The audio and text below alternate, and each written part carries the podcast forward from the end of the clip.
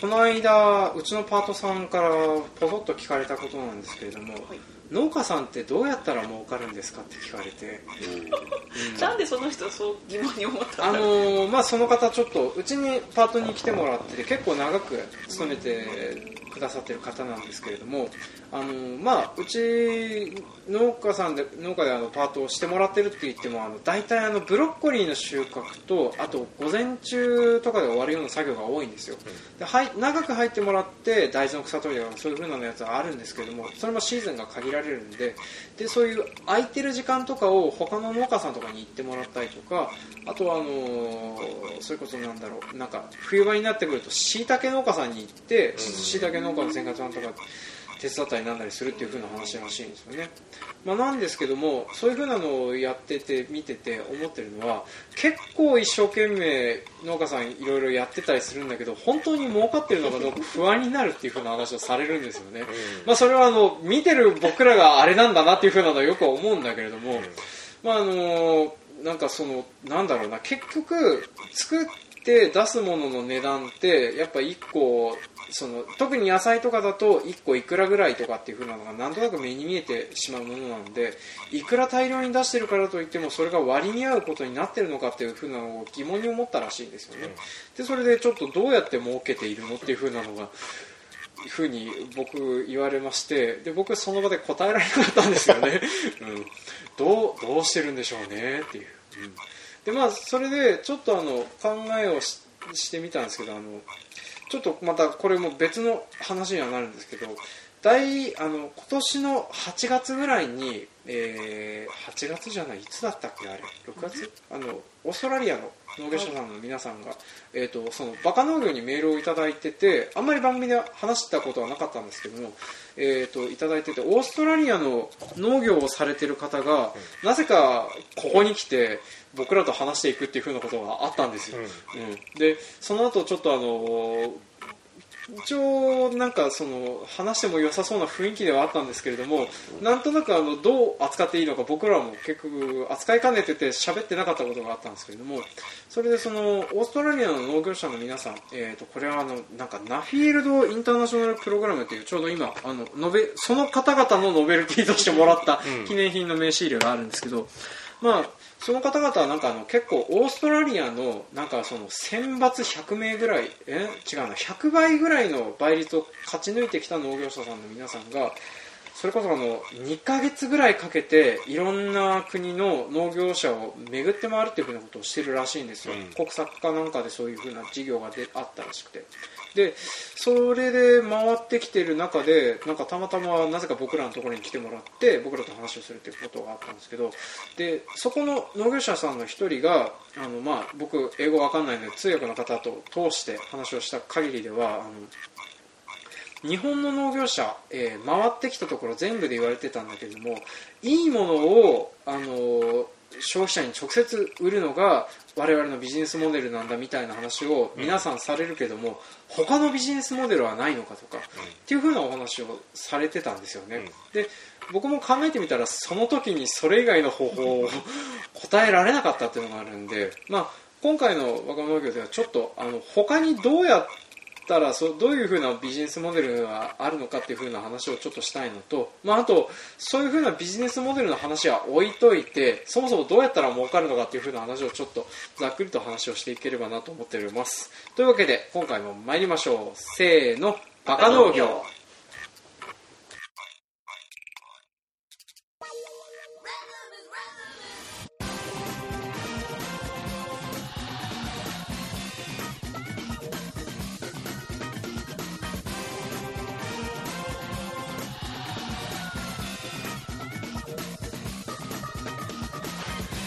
はいこの番組は北海道の中心部札幌市のちょっと東側にある江別市から青年農業者がお送りする不真面目系農業トーク番組です。お相手を務めさせていただくのはジョンとはい変だとミッチーです。これからよろしくお願いします。よろしくお願いします。はい。えー前回に引き続きあのえーと空知管内の農業者さんのミッチーさんがいらしております、はい、よろしくお願いします。よろしくお願いします。はいでまああのこんな感じでちょっとあの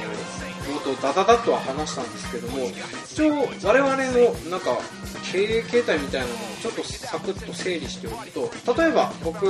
はあのお米をあの個人のお客さんに直接配達して回るっていう風なものとあとは野菜とか、えーを作って直接 JA に卸したりとか特定の企業さんに卸したりとか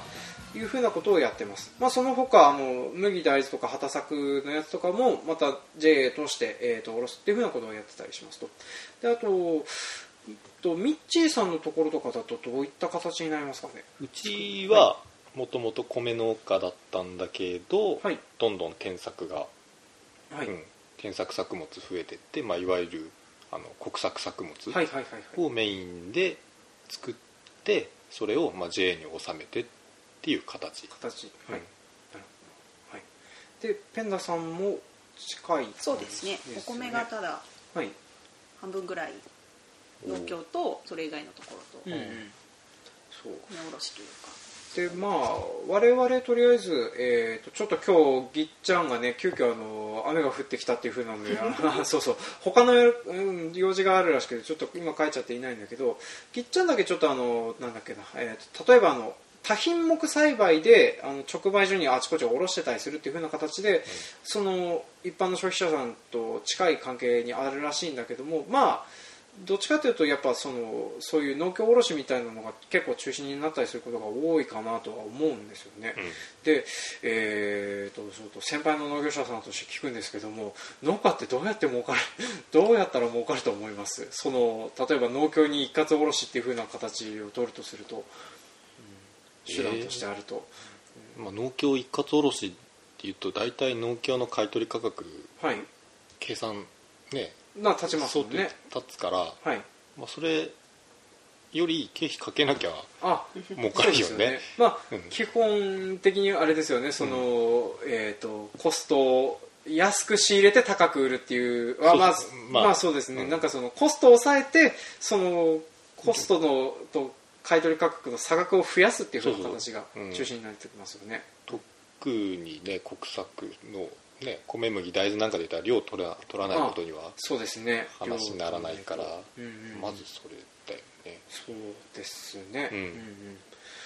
まあ、あとなんかちょっと設備投資やら何やらをしててその差額を広げていく努力をすることで、もうなんかそういうなんかそのお金を増やしていくっていう風な方向が中心になったりする感じですかねそしたらね。うん。いやそうー設備投資してもねそう。支払い増えるだけ増えるだけですよね、うん。まあじゃあなるべくそのなんだろうそそこでそのさらになんかその良くしていくってなるとその差額増やすような努力っていう風な形だとは思うんですけどど他になんかうちの場合はもうはい。使う肥料だとかはいはいはい農薬だとか、はいはい。そういうのをとことん安いものを探今探す、してなるほど。ううん。量を使うものは1円でも10円でも安ければ、うんうんうん。それもすぐ10万20万変わってくるそうでから、すね。使う量がそう果てしないですからね。う。んうんうん。まずそこでコストを抑えるのと、うんうんうんあとはなんだろう。畑に出る回数減らすような感じでなぜ時間あの面積あたりの投入時間うんうんうんをうん今減らす方向を一生懸命やっててそれがちゃんとできていけばもっと土地増えてもあそうですそうね一人でカバーできるうんうん。面積増えればなっていうには思ってはやってそうるですよね、そうどの道あの我々そのお金稼いでいくってなるとその面積で結局その上限が決まってしまう面とかもうん。ああったりする部分だと、まあちょっと作型変えればまたちっちゃい面積でもドカッとっていくっていうのもあったりするとは思うんですけど、うん作型っていうかまあ作るもの、うん、まさにギッチャンのパターンそうですねギッチャンのパターンですね、うん。例えばあの施設栽培って言ってあのハウスとかを増やしていけばそのハウスの中で何回転もさせれば、えー、とそんだけそこで儲けが出るってことはあると思うんですけど、まあ、その代わりそこに手間というか人件費がね結構人のお金が一番高いお金だったりしますからね、うん。だからそれをいかに減らせるかっていうふうなのがあったりしますと。でそのそうですよね。じゃあえっ、とまあ基本的にそのコストをやっぱ抑えていくっていうふうな方向でやっていくのがいいかなと思うんですけど規模拡大とかっていうふうなのってうん。なんかどうどういうふうにしてますってのも変な聞き方ですけれども。いや。空きが出たらっていう。うーん。今の農場って例えばミッチーさんのところとかだとなんか適正な広さだったりするんですか？自分にとっての。いやどうだろどうだろう？悩むうもっと増えてもいいよなっては思ってはやってるけど、うん。今うちが、うん、と56ヘクタールやってるんだけど、仲間内で言うよく言うのはうんうん。1人100ヘクタールぐらいはやりたいよねっていう。100ヘクタール倍。そうそういうイメージで、うんうん。うんのものづくりをし最低限ね1人。最低限。うん。それで最低限だからオペレすごトラクターのオペレーター1人でうんうん。100ヘクタール管理できればいいよねっていう話はよくするけど、うんうんうん。でもね実際は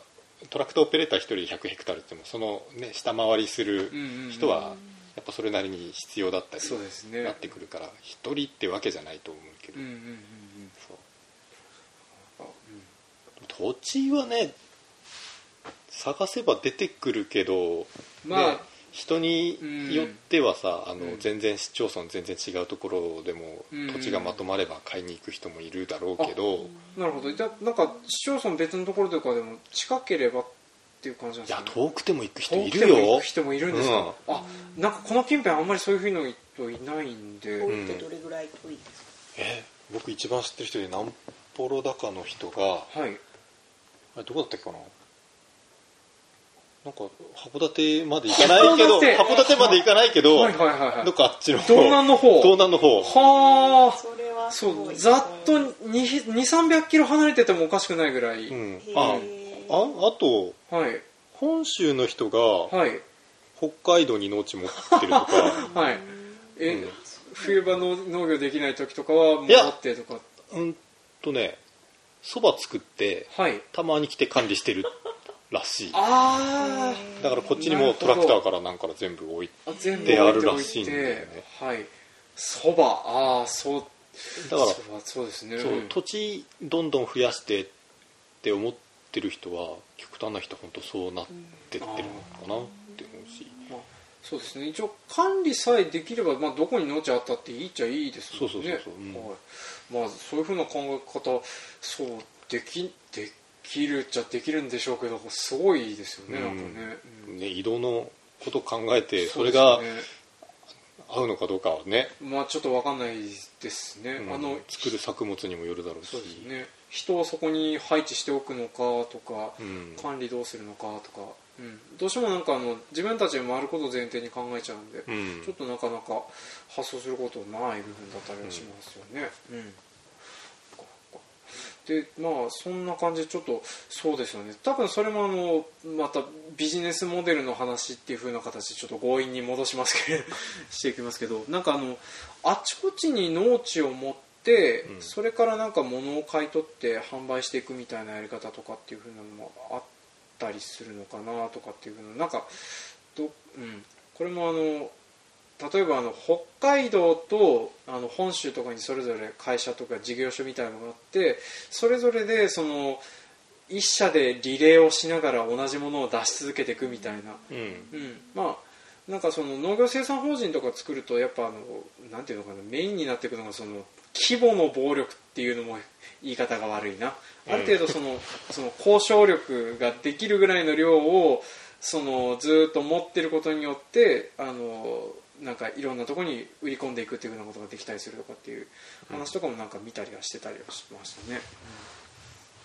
でちょっとそれであのこんな感じでちょっと話を、えー、と急激に戻していくんですけども、えー、とあのビジネスモデルっていうふうに、えー、と今回ちょっと話をしてしておこうかと思うんですけどあの、まあ、どういうふうに、えーなものを指すかというととりあえず今回はあのどんなものをどうやって作って誰に向けてどうやって売っていくのかまでをひっくるめてとりあえずビジネスモデルっていうふうに言おうかとは思うんですよね。うん。で先ほどそのミッチーさんから話を聞いた通りのやり方とかは例えばあの作る側のアプローチとしてだとは思うんですよね。例えば、えーとまあ、とりあえず卸先を決めてしまってそこに向けていいものを大量にに作って、えーでコストを抑えることによってその差額で、えー、と利益を得ていくっていう風な方式。でえーとまあ、そういうふうな作る側のアプローチがまずありますと。で例えばぎっちゃんとかがやってるような、えーと一人で八百屋になれるぐらいの多品目をいっぱい作って、まあ、それを、あのーそういうふうな品目があることからいろんなところからの声かけをもらってそこにそれぞれ下ろしていくっていうふうなやり方をしていくっていう。でまああのやり方がありますと。であとうちが例えば僕がの会社がやってるようなあのお米を作ってそれを直接個人のお宅まで配送するっていうふうなことをやっていくっていう。まあこれはあの多分他の人でも例えばネットで販売をしているとか、そういうふうな人方をやってるモデルとかってあったりするとは思いますであと、まあ、こういうふうな、まあ、目的なんか作る側のアプローチとして、まあ、こういうふうなものがあったりするんですけどなんかこれ以外でこういうふうな面白いやり方やってるよっていう人とかってなんか聞いたことあります？意外とその自分で売るっていうんであれば、はい。あのとことんいいものを作って高く売るあパパターンはい、うん。あのあれですね工芸作品的な工芸作品って言いうかっていいのかどうかわかんないけど米なんかでも、はいとことん良食味あを目指してうん。それで高く、うん、買ってもらう、うんうんうんでそこから評判つくと今度そんなにいいお米作れるんだったらこういうお米作れないうんうんうん。でまたどんどん話広がってった人とかいるのは聞いた、うんうんやっぱそのなんか得意なもの一点突破でそれを中心になんかいろんな話を広げていってもらったりするとかっていう、うんうんそこは酒米とかも作ってる。ああなるほど、うん。そっかそっか。まあそうですよね。普通に美味しいお米作れたら、まあ、酒米もいけるんでしょうね。うん。うんそう。なんかあってことはじゃあうちも酒米作ってることは多少認められてるんだろうかっていう。難しいんですか酒米。いや僕わかんないけど。酒米でも結構取れるよ。うんか普通のお米と比べてもなんか遜色なく取れるから、まあ、出来はどうなのかわかんない。食べてないしお酒は飲むんだけれどもその辺は、うん。お酒はもう当時さんの腕次第な気がするのでさすがに米の味でどう違うんだろうとかいやーでもなんか米の味で違うって言うんだよね。米の味っていうかね米ではい。の出来でその発酵あのな発酵の仕方とかが変わってうん。仕上がるお酒が違うっていう話を、うん、その農家さんでは言ってて、うん。で実際お酒飲ませてもらったりお米食べさせてもらったんだけど、はい。まあ、米は本当に美味しかったあ美味ししかったし、うんわあうまいな。お酒もすごい飲みやすくてうん、うんうんうん。うん美味しかったん美味しかった感じになりますよね、なんかあのそうそういう得意なものとか例えばあの有機栽培されてる方とか、うん。あの無農薬栽培されてる方とかっていう風なのもなんかそんな感じでその栽培方法とか、うん。得意なものを伸ばしてってなんか自分を唯一無二な形にしていくっていうのも変ですけど、うん。そんな形でそのお客さんを増やしていくっていう風なやり方とかもあったりしてみますね、あーであとなんだろうえっ、と例えばあのやっぱりそう考えてくるとそのいいものを作るっていうかその自分たちが何ができるよっていう特徴を押し出してって、うん。そういう売り方とかに結びつけていくっていうふうなことが僕らとして取りうるアプローチなのかなっていう感じはしてるんですよね。なんか売り方が面白いっていうふうなところで僕一件だけ知ってるっていうのはとにかくあの自分のキャラクターを作ってしまってそのキャラクターで売っていくっていう人がいるんですよね、あのえっ、と帯広のメロン農家さんとかは、うん。ほぼそんな感じはするんですよね、うん。まあ、その方はもともとメロン農家さんではなかったんですけどあのメロンを始めたのをきっかけにそれを中心に食っていこうってことになって、もうそれを延々と売るっていう風なので特化していって今そのメロンの直売だけで結構うん。いい額稼いでたりはするみたいな話をしてたりはしましたね、まあ、なんでそのなんていうの自分のキャラ付けプラスあとメロンうんも売っていくみたいなそんなことをやってたりする方とかもいらっしゃったりしますね、うん、でそう考えてくると意外とその売り方って本体結構自由なはずなんだけれどもなんかあのこうそのこのその発想はなかったっていう風な売り方って意外となんか思いつかなかったりとかっていうか見当たらなかったりするようなこと結構あったりするんですよね。なんかつい最近すごい目から鱗だったのがはいそれこそあの東洋の小麦を。小麦をはいはいはいはいはい、ね近いね。はい、近いですね、うん。小麦を、えー北海道にあの耕作地面積が冗談みたいに広い方がいらっしゃいまして、あの税務署の人方が実際に確認してきてうわ本当だ。引くわーっていうふうに言ったらしいっていうふうな話があって。施設も立派で。施設も立派で。個人が持ってるんだこの施設っていうふうなはい。そこがはい。去年あたりからはい。麦を全部自分で売るようになったんですよ。自分で売る。はいそれこそ江別政府に出してはい。自分の自社ブランドの小麦粉になって多分あっちこっちに収めてるらしいんですけど、はい。でなんでそうなったかって言ったらはい。JA に出荷したらはい。調整料だとか、はい。ねそうですね。保管料だ、まあ手数料いっぱいかかる手数料かかりますね。でまあ、はいなんせ面積あの人多いから、はい。それの手数料払うぐらいだとはい。自分で施設持った方がその分どんどんお金残るよね。さらに自分のブランドで売れるそうですよね。はい。まあね、いきなり売るわけじゃなくてそれ以前にあのホテルとかいろいろね試して使ってたら使ってもらってたらしいんですけど、手応え感じてあこれならこれだけでいけるってなって、今は全部自分のところでか乾燥して製品調整して、なんかで時々み遊びに行くと、はい。うん、江別製粉からトレーラー来てバッサバサ出荷しているという おおっていう。すごいですよね、あこういうあ小麦とかってこういう売り方できるんだって思ってはい。うん、ロットまとまってはい。品質、ねあ。安定して出せるようになれば。うんうん。じゃあなんか発想としてはそうですね。自分で、まあ、本来あの、まあ、小麦とか大豆とかあの自分でなんか調整して売れないまあ売れないというかそういうイメージ。イメージがないですけど、うん。まあ、それをあのそうですね加工して粉として自分で売っちゃうっていう。確かにそれは規模があるっていうかまあ一人であれですね下手したら一地域分ぐらいあったりするうん。ぐらいなんですよね、きっとね、あそっか。小麦こうやって売っていいんだってちょっと思って、うん、うん。うんまあ、やれるかあったらやれないけどあなるほどなーってすごい。はい。ちゃですね、なんかよくあのブランド化とか6次産業化とか言われますけどなんか規模が違うとそういうふうなことができるんだなっていう、はい、感じのやつもあったりはしますよね、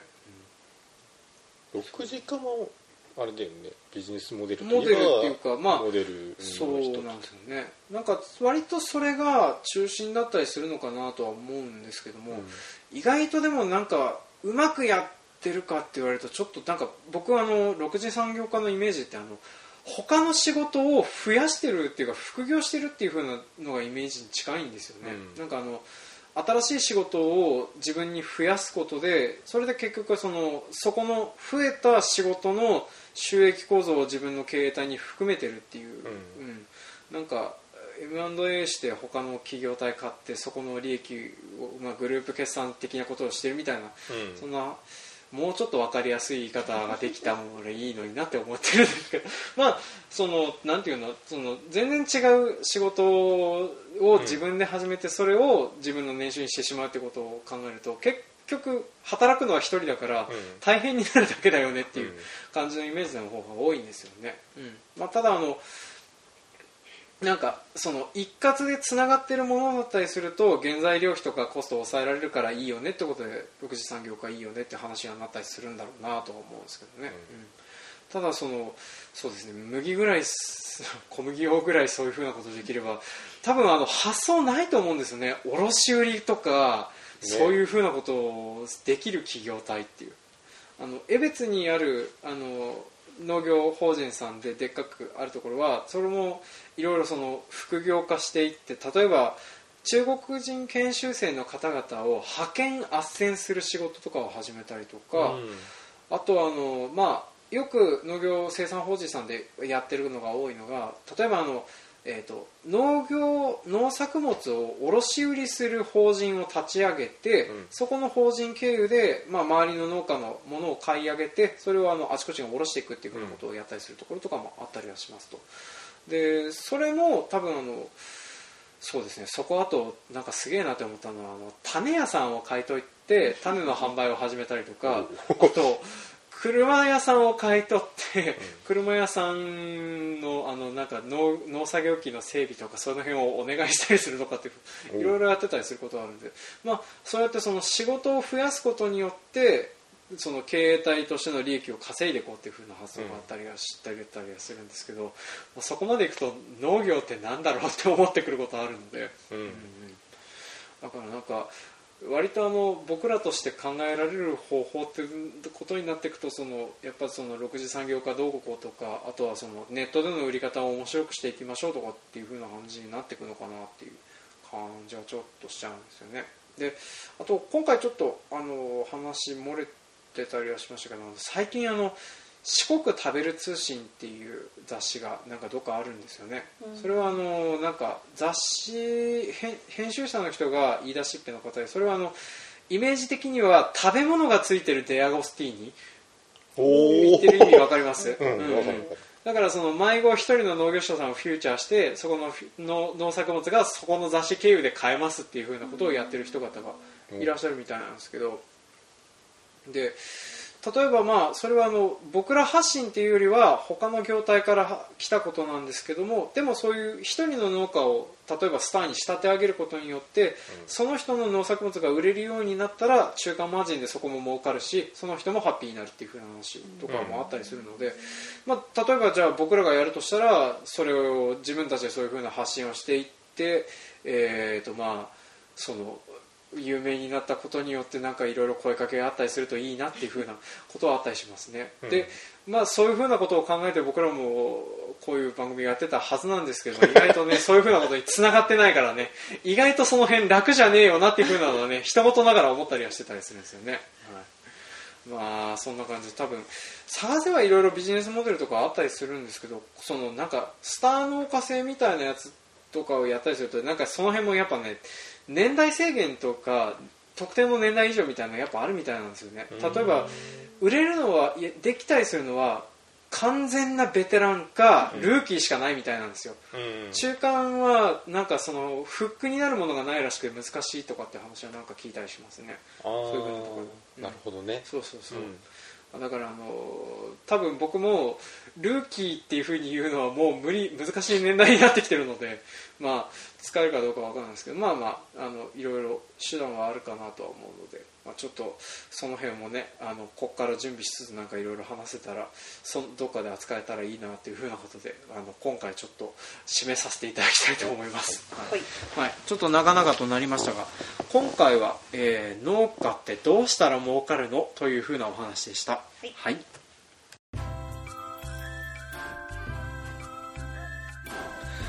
はい、今回も聞いてくださいましてありがとうございました。ありがとうございました当番組では感想、コメントを募集しております。メールアドレス、バカ農業 .gmail.com までメールをいただくか、Facebook ページ、ブログ、Twitter などでもコメントを募集しております。で、メールに限り、えー、あとトークテーマ投稿に限り、えーと、あと、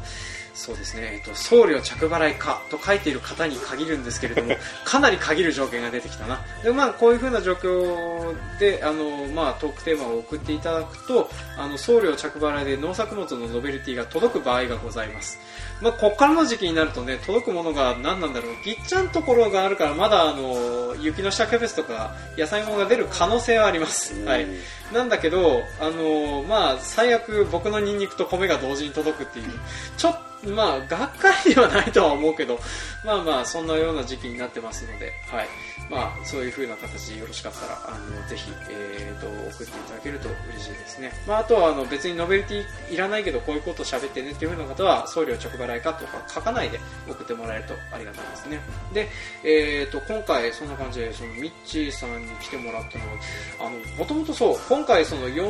まあ、以前からだいぶトークテーマ自体は結構いただいてたりしてたんですけど、はい、それこそあの、あの、反響大きかったあの、トウキビの糖度調べる回とかも、あーあのミッチーさんのアイディアだったので、はい、あの辺は大変助かってたりたりはしてたんですよね。で、今回それであの、その、番組の後半の方でちょろちょろ紹介させてもらっあの、なんか、ちまちま話してたあの、農業に関する歌の話とか、結構調べるとあるようでないっていう風な、あであの最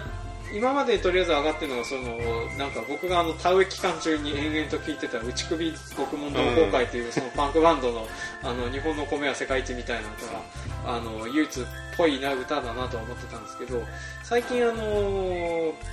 そう僕もなんかまた一曲あの水曜日のカンパネラっていうラップあの女性ラップグループがあるんですけど、それがあのデデーメーテルっていう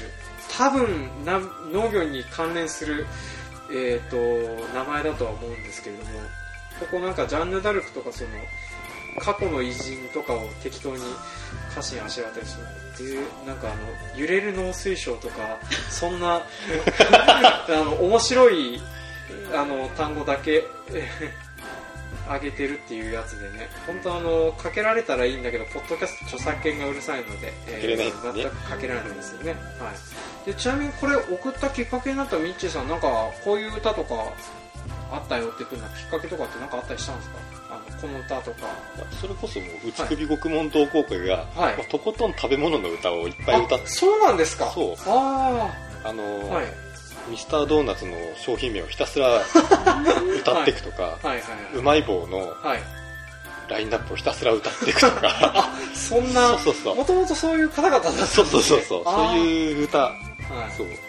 ばっかり歌ってる人たち、はい。いやなんかちょうどあの時期なんかあの朝北海道のなんか深夜放送うんとかであのなんか近場で夢近北海道とかってうん。なんかあの、なんかイベンばトね。そうそうそうイベントとかであのその若手のライブする人方のなんか映像やら何やらずっと流してる時間帯があるんですよ。それで流れてるのを見たのがきっかけだったんですよね。そうか。そうそのそういう人方だったんですね。そう。はいか意外とあのあの人たち今米作ってますよ。米作ってるんですか、ううん。そうと TOKIO みたいっていうのも変ですけど、うん。うん。そうなんか意外と農業されてる歌ってる方とかもなんか結構いらっしゃるみたいだったりするみたいなん。で、そうそうそう。だから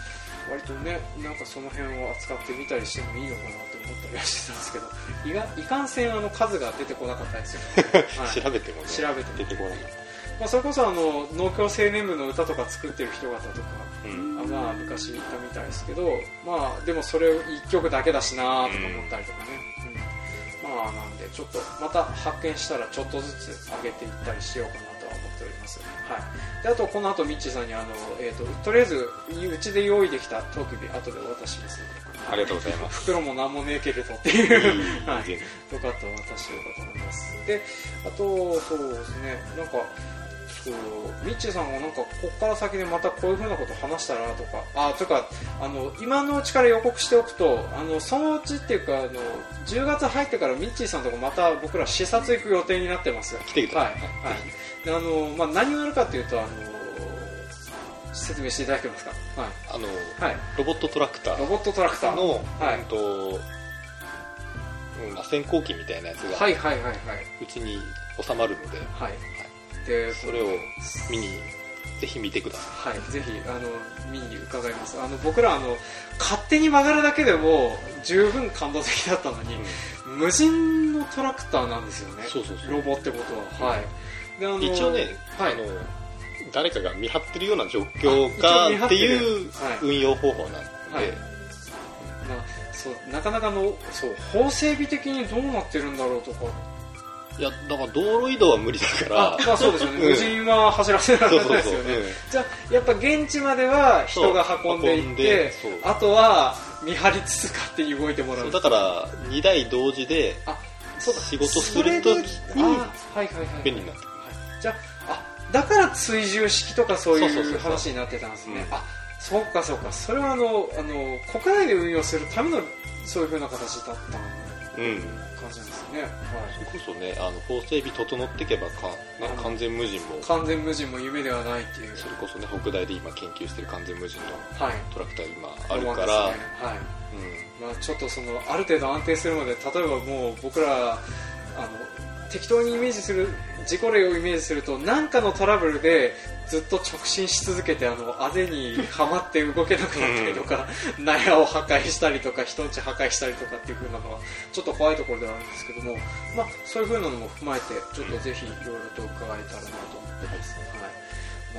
まあすごいことになってますね。ね。何きっかけで話来たんでしたっ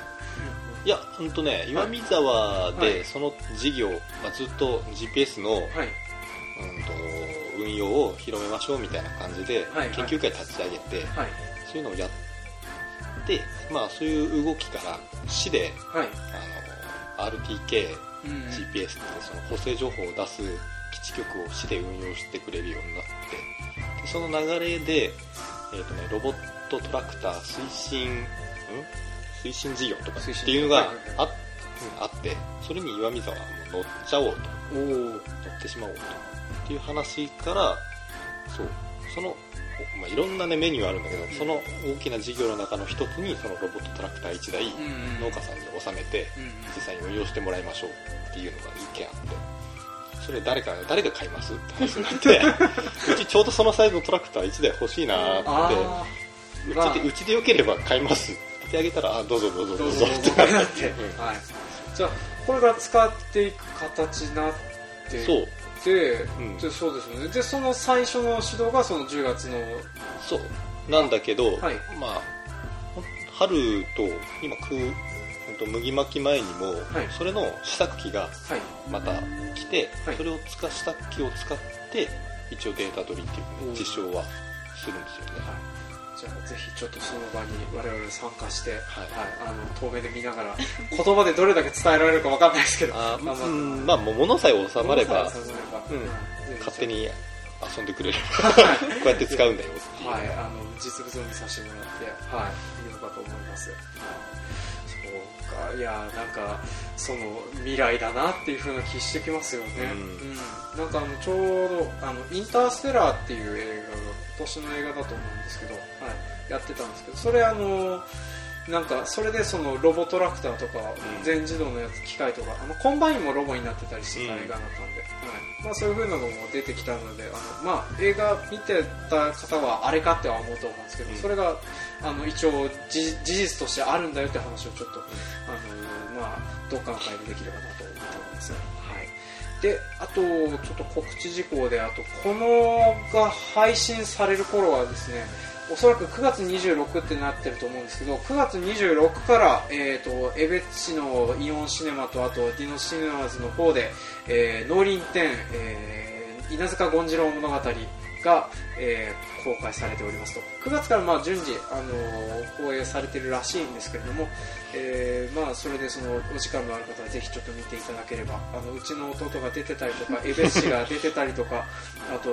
なんかユニットユニって岩見沢ですいえいえユニユニはユニ。ユニはユニです。ユニはユニ。ごめんなさい。あの僕いまだに地域柄よく分かってなかったりするんで、まあ、ユニットあのまたちょっと近所なんですけど、まあ、あと苫小牧とか出てる、えーで撮られている映画がありますのでそれをまたあのどっかで、えーと取り上げたりするかとは思うのでちょっとその辺を寄せがてら皆さん見れたらぜひ見に行ってくださいと。で僕も多分あのいろんなことでいっぱいいっぱいになってると思うけど なんとか時間を作って見に行く予定ではあります前売り券買いました。ー。はい、うん。ね、26から10月の7までっていう風な話を聞いてるんですよね。ちょうどいろんなことをやってるシーズンだなっては思うんですけれども。まあレイトショーで見れたらいいなってことで、はい、やってたりしますね、はい、じゃあまあちょっとそんな感じで長々となりましたが今日はこの辺で締めたいと思います。というわけでえっ、ー、とミッチーさんありがとうございました。いえありがとうございます。ありがとうございます。こんな感じで、えー、と配信させていただきます。というわけで今回も聞いてくださいましてありがとうございました。ありがとうございました、はい次回もお楽しみに。楽しみに。はい